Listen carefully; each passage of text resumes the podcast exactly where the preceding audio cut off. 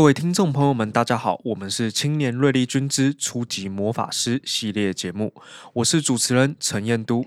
今天找了三位朋友陪我一起主持录制这一期的节目，让我们欢迎他们。大家好，我是子子，我是子晴，我是宣佩。我们的主题是你相信吗？那些关于魔神仔仪式、音庙的种种。为什么想做这个主题呢？相信大家有发现这几年台湾出了很多恐怖电影吧？大多都是以台湾本土的乡野异闻、民俗仪式为主题，让世界还有台湾人自己都能更多的认识我们所生长的这块土地。但电影大多还是以吓人为主嘛。关于这些鬼怪或仪式是怎么来的，光从影视作品没办法得到很多资讯，所以这期节目主要在透过我们搜集的史料文献。让大家跟我们一起认识这些从小就在身边，但没有去深入了解过的奇闻异事，了解他们的起源，为什么会让人害怕，还有不管听众朋友相信与否，我们可以怎么看待或是应对这些流传下来的故事。说到起源，在这边要先提一下，即使是不同的国家地区，在译文上也会有异曲同工之妙。刚好因为我们组有一位日本同学。所以在介绍这些台湾译文的时候，我们也请日本同学分享了一些在日本类似或是元素相近的内容，作为和台湾方面的对照跟参考。因为日本跟台湾在地缘上相近，加上彼此又曾经有过殖民关系，一直到日治时期结束后，日本都市传说的概念都曾经以次文化的形式传至台湾，说不定在比较的过程中会发现意想不到的相似处，也说不定。那我们先从第一个关键字“魔神仔”开始吧。哎，你们说的“魔神仔”是之前红衣小女孩那部电影吗？嗯，没错，红衣小女孩的确是魔神仔的其中一个形象。来源上来说，魔神仔的形象其实也蛮多元多变的，一度被视为精灵鬼怪或类比原住民族传说中的矮人、小黑人等之特别的民族。也有被视为如婴幼孩被烂葬在山区里，吸收日月精华所幻化为的魂魄，甚至是一些鬼怪等等。所以不是只有穿红衣的小孩这个形象吗？嗯，没错。除了穿着红色衣物之外，外表发黑、散发黑雾、身形是矮人等等，也有提到对方的形象会是像小孩，但是却有着老人的面貌。也有提到魔神仔是人却非人的情况。但其实他们做的事情都差不多吧，就是把人牵走，牵到荒郊野外，请人吃鸡腿，但其实是虫或排泄物之类的。哎呦，嗯，行动方面的话，例如说在难以行动的山林里，可以行走快速，然后可以以奇异的方式翻山越岭等等。然后他们也会捉弄迷失者，地点则是像会在洞穴、树林、山上、溪边。天气则是在有起雾、下雨、黄昏的时候，很容易遇到它们。而魔神仔也在民俗上被视为对自然与异民族的想象或者是象征，例如原住民对于其他消失的矮人族群等等，或是台湾长期以来的殖民历史。殖民者对于台湾深山雨林的想象，通常是很险恶的。在文化与自然的边陲地带所遇到的离奇现象，会是魔神仔的来由之一。我有一个问题，嗯，什么问题？你刚刚说模型啊有可能是被葬在山里的婴幼儿、雾气，或者是被妖魔化的原住民，那它的定位到底是偏向人鬼还是妖怪？嗯，这是一个好问题，这就要提到魔神仔名称的由来了。魔神仔有蛮多种名称的，例如像盲神仔、摸神仔、无神仔等等，他们的共通处都都是像魔神仔。就是发音上很类似，像盲神仔的话，那个盲是芒草的芒，就是形容它很容易出现在芒草附近。摸神仔的话，就是指它会把人拐走、把人摸走的意思。无神仔的话，就是在形容说，当人遇到模型二的时候，会有类似有点被迷魂或者是神志不清的情况。这些记载与定义。其实蛮模糊的，通常偏向不可靠。嗯，了解。哎，那日本也有类似魔神亚传说的记载吗？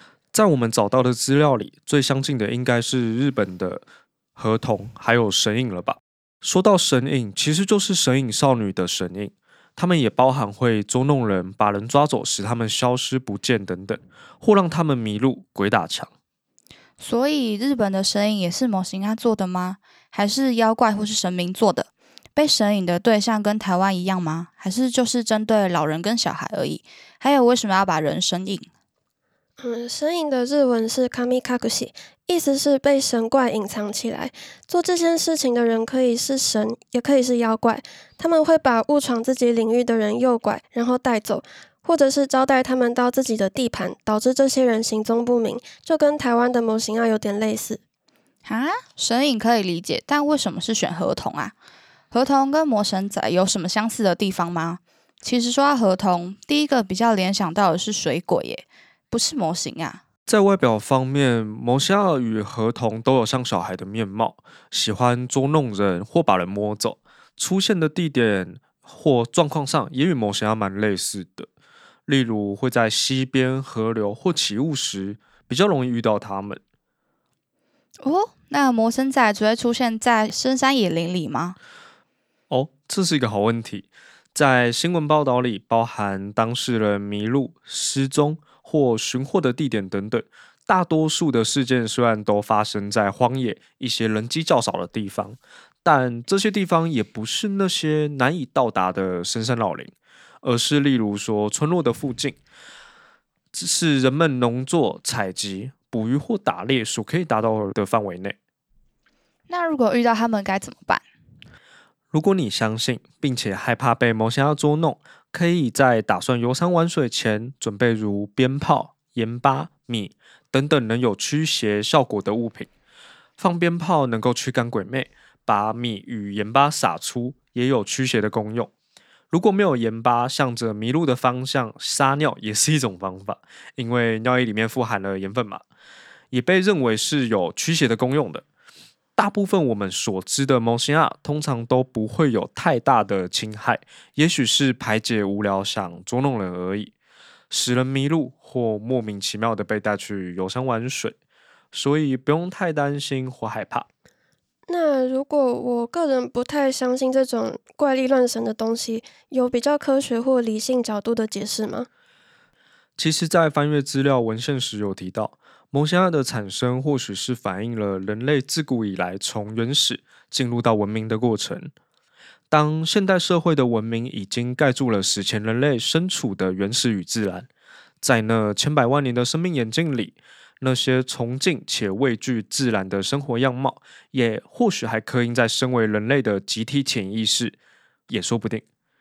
当文明束缚着人类，自然就会想要逃离那控制人民心理的社会，对自然与原始的向往也会有所浮现。而那个自然与文明的模糊地带，那个象征或许就是模型啊。哎，除了红衣小女孩之外，是不是有另外一部恐怖电影是在讲肉粽？你说那个在讲送肉粽的电影吗？哦，对啊。嗯，有是有，但是北部的送肉粽习俗是不是比较少？感觉很少看到，都集中在南部居多。北部不是也有三 D 油饭吗？为什么比较少？换成南部不就寿命高吗？为什么这样还能被拍成恐怖电影？等一下，我们不是美食专题。我不管，我肚子饿。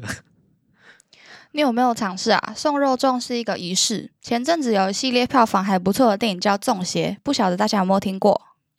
粽邪，这是一个大家中邪然后一起吃肉粽的恐怖电影吗？然后为什么送肉粽？是谁会送？哪里可以领？可以领多少？是包叶子的三 D 油饭，还是包叶子的水煮米糕？你到底是有多饿？送肉粽是一种送煞仪式，主要是化解上吊自杀者的怨气。那这个仪式有归属于哪个宗教吗？这是台湾人的民间信仰，常常被与道教搞混。但民间信仰属于分散性宗教，比我们所熟知的宗教更加融入一般民众的生活中。这个送煞仪式最初源自于彰化鹿港，据说如果有人上吊身亡，他的怨气会聚集在死去的地方，而送肉粽的用意在于代离以及化解此人的怨气。仪式通常由象征驱邪的钟馗开头，在事发现场布阵，将死者用来上吊的绳子取下，连同所有触碰过的代表性物品一起送往海边焚烧，让大海吸收所有的怨气。肉粽名字由来为尊重死者，不以吊死鬼称呼。以大家熟知的习俗，端午节肉粽，此为比喻的双关语，所以不是你想吃的肉粽。哦，好吗？我就饿了没？我想问，民间信仰的世界里，一般人死之后，传说灵魂会被地府的阴差带走，那为什么还要特地举行仪式送他们？是自杀的死者比较特别吗？因为阎罗王不收自杀的灵魂，自杀者的灵魂无法重新投胎，且灵魂将一直饱受自杀时候的痛苦，随时都会变成怨灵来祸害人间，只能永远留在人世间徘徊，受折磨。举行仪式的目的是为了不要让这样的怨灵影响到生者，也让他们安心的离开。那为什么上吊的绳子要丢到海里？上吊的绳子是死者的象征，把绳子送到海边，让法师进行仪式，将绳子焚毁丢到海里，代表请求海龙王收留此冤魂。讲白了，就是把这烫手山芋丢给海龙王，就像开学时故意让没来的同学当班长的概念是一样的。呃，这放进录音里是可以的吗？呃，这样好吗？算了，这不重要。哎，那在日本有类似的仪式吗？嗯，在日本有一种叫做 Enkiri 金家的神社。啊？什么？这里有日文系吗？可不可以翻译一下？如果我双主修成功的话，也许这里就会有日文系。但首先要这个 podcast 的分数让教授不会把我当掉。各位听众朋友们，听到了吗？既然都听一半了，现在还来得及，请帮我们左下加号收藏单集，也可以追踪谁是瑞丽君，关注更多青年瑞丽君的最新节目。您的爱心会提供流量，帮助更多宗教系学生免于期末被当，不用跟教授重修就好，并且顺利踏上双主修之路。谢谢大家。你工工商完了吗？工商完了，我们回归正题。Enkiri 在日文的意思是绝缘。在这里指的是断开不好的缘分，所以这座神社也有个别称，叫做绝缘神社。它最大的特色是神社里面放着一个贴满形带的石碑，外观看上去有点像一座贴满卫生纸、中间有洞的石头山。形带的话，通常就是一张纸或是纸人，在日本神道教文化象征的是人的替身，用来代替本尊承受厄运和痛苦。来绝缘神社参拜的人会买一个刑袋。在上面写下愿望，通常是跟讨人厌的上司提离职、跟外遇的丈夫离婚这种比较负面的内容。写好之后，他们会按照步骤参拜，然后把刑袋贴在石碑上。其实日本同学分享这个神社的时候，我有点好奇，这跟送肉粽的送煞有什么关系？但从他们都是想送走厄运跟恶缘的角度来看的话，好像就可以理解了。差别在上吊的死者被送礼。有一部分是出于对他的挂念和关怀，那被绝缘单纯就只是自己讨人厌而已。可以这么说，笑死！这件事情告诉我们不要太讨人厌。还有一个传闻是，这个神社会用很强硬的方式来实现愿望。有在神社参拜的人分享，自己曾经许愿不要再和讨人厌的同事扯上关系，结果工伤骨折，最后被停职。也有人许愿和现在的体型断绝关系，变得更瘦。结果最后因为原因不明的肠胃炎而住院，什么东西都吃不了，最后真的变瘦了。这到底是祈福还是诅咒啊？就结果论来说，愿望是有实现了，只是要付出代价而已。说到付出代价，其实台湾自己也有这种需要付出一定代价来换取愿望的庙宇，而且和绝缘神社一样，祭拜的不一定是神明，也可能是孤魂野鬼，甚至怨灵等等。同属于民间信仰，这种庙宇通常会听长辈说不要靠近，也不要去拜，因为厉鬼的还愿要求不一定是你负担得起的。但又因为他们相当灵验，还是吸引许多人慕名而来。台湾人俗称阴庙。阴庙正确的称呼其实是善祠，善良的善，池塘的池，大多是主祀无骨孤魂的庙，来源可以追溯至罗汉脚遍布的清代。民众通常在发现无名尸骸时建造阴庙侍奉，避免冤魂在当地作祟。善祠也依照各自的特色或死者发现的地点而有不同的称呼，像是海边、河岸发现的死者，为他们建立的善祠就叫水流宫庙。宜兰有座使用金斗瓮装成无名之人头骨的庙宇，称作金斗宫庙。还有最简单粗暴的建木祭拜祠，称为义冢或大木宫庙等等。呃，我找资料的时候有找到，在新北石门那边有一座十八王公庙。在以前，传说清朝有一艘载着十七位唐山商人和一只狗的帆船不幸翻覆，而罹难者的魂魄便漂流到了石门。当地居民为了悼念罹难者，便会常常去祭拜。之后，前往十八王公庙祭拜求财的信徒越来越多，因为有一个说法是，十八王公庙越晚开出的名牌会越灵验。所以，就算是晚上，十八王公庙的人潮依旧络绎不绝。以前大概七十年代时，大家乐或六合彩开奖的隔天，就会有很多中奖的信徒来还愿，把庙塞得水泄不通。啊，现代亡灵还兼任财神的功能？就因为很灵验，所以大家拜一拜，发现可以求财。其实民间信仰的调性就是什么都能求，求身体健康，求乐透中奖，求考上国立，求讨厌的人被车撞，这些都可以。这样不就跟一般的阳庙差不多吗？除了让讨厌的人被车撞之外，那这样阴庙跟正神庙差差别差在哪？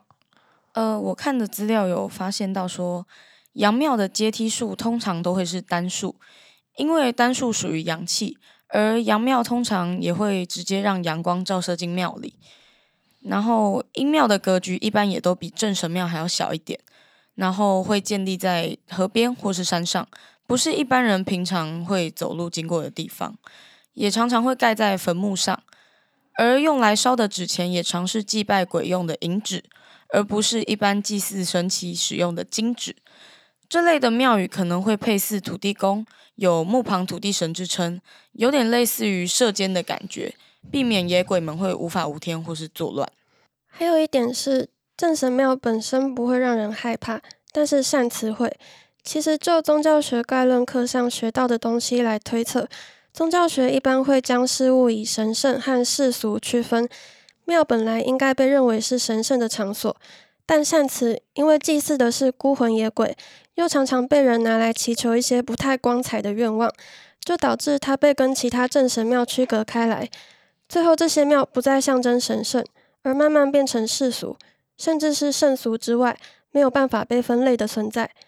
这点非圣非俗的特质，可能是他被世人戒备，然后敬而远之的原因。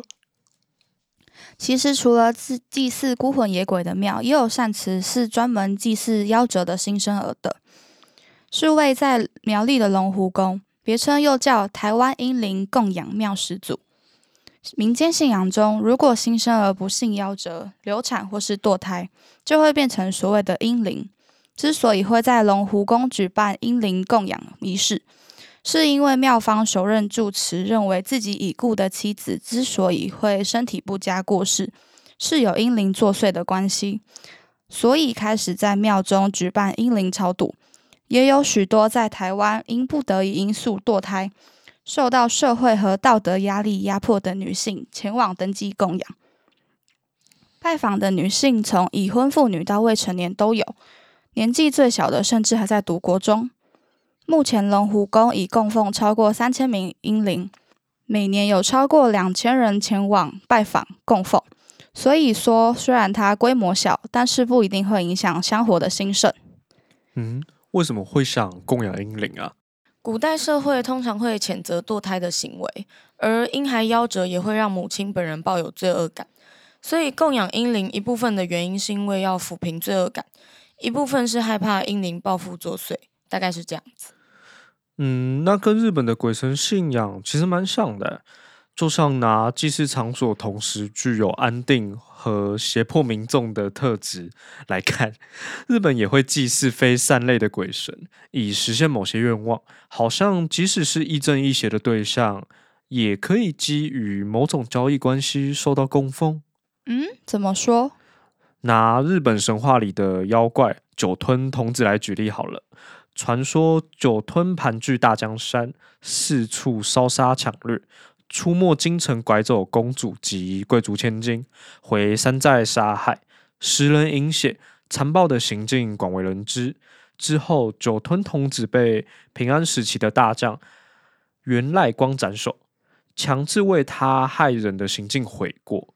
最后，他选择忏悔，并表示愿意为人医治颈脖以上的疾病，庇护头痛痊愈，于是受到了祭祀，命名为手冢大明神。既然被供奉成神明，那应该是正神了吧？呃，不一定哦。俗话说：“江山易改，本性难移。”供奉酒吞童子的手冢大明神神社，因为实在是太恶名昭彰，所以在京都当地还成为了都市传说。说是黄昏之后不要去参拜，因为太阳下山后穿过神社鸟居的人都会被诅咒，以及年轻女子也不要孤身去参拜，因为酒吞童子在被斩头之前最喜欢吃的就是漂亮的女子。使神社有各式各样的诡异传说，就有点类似于台湾的阴庙。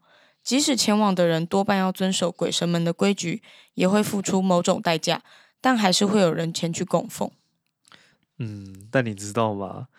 日本动画里画的酒吞童子其实都长得很色。你最色，全世界就你最色。对不起，那好啦，如果是你们有想要实现的愿望，那会选择和鬼神求助吗？嗯，我可能会提出明确的代价，但是不是对自己伤害太大的那种。诶，不会想求助诶，因为我不想付出代价。我会靠自己，鬼神就是我自己。好好重啊，我的天！好啦，这期的节目差不多到这告一段落了。说了这么多，希望听众朋友们对于我们选出的三个主题能有更深刻的认识。如果能刚好解答到积攒已久的疑惑，那就再好不过了。其实迷信就像是人对未知现象不安感衍生出的一套解释，被加以接受、相信的结果。因为在科学观念普及的时代，这些观念开始被人们摒弃，认为是执迷不悟的，是落后的。确实，就现在的我们看来，科学建构的一切都展现出肉眼可见的可信度，也更合理。但是，现在仍然有许多现象是科学还无法解释的。还有许多未知的领域尚待发掘，对人类来说，也许是永远发掘不完的。所以，作为宗教系的学生，我们也想抛出一个疑问，留给听众朋友们思考：究竟迷信者是真的落后于科学世界，还是他们其实知晓了一些科学暂时无法掌握的事物，知晓了我们所不知的未知呢？今天的节目就到这里，我是子晴，我是宣佩。我是燕都，我是子子，我们是初级魔法师，谢谢各位的聆听。哎、欸，干嘛？我们要不要去新源吃肉粽？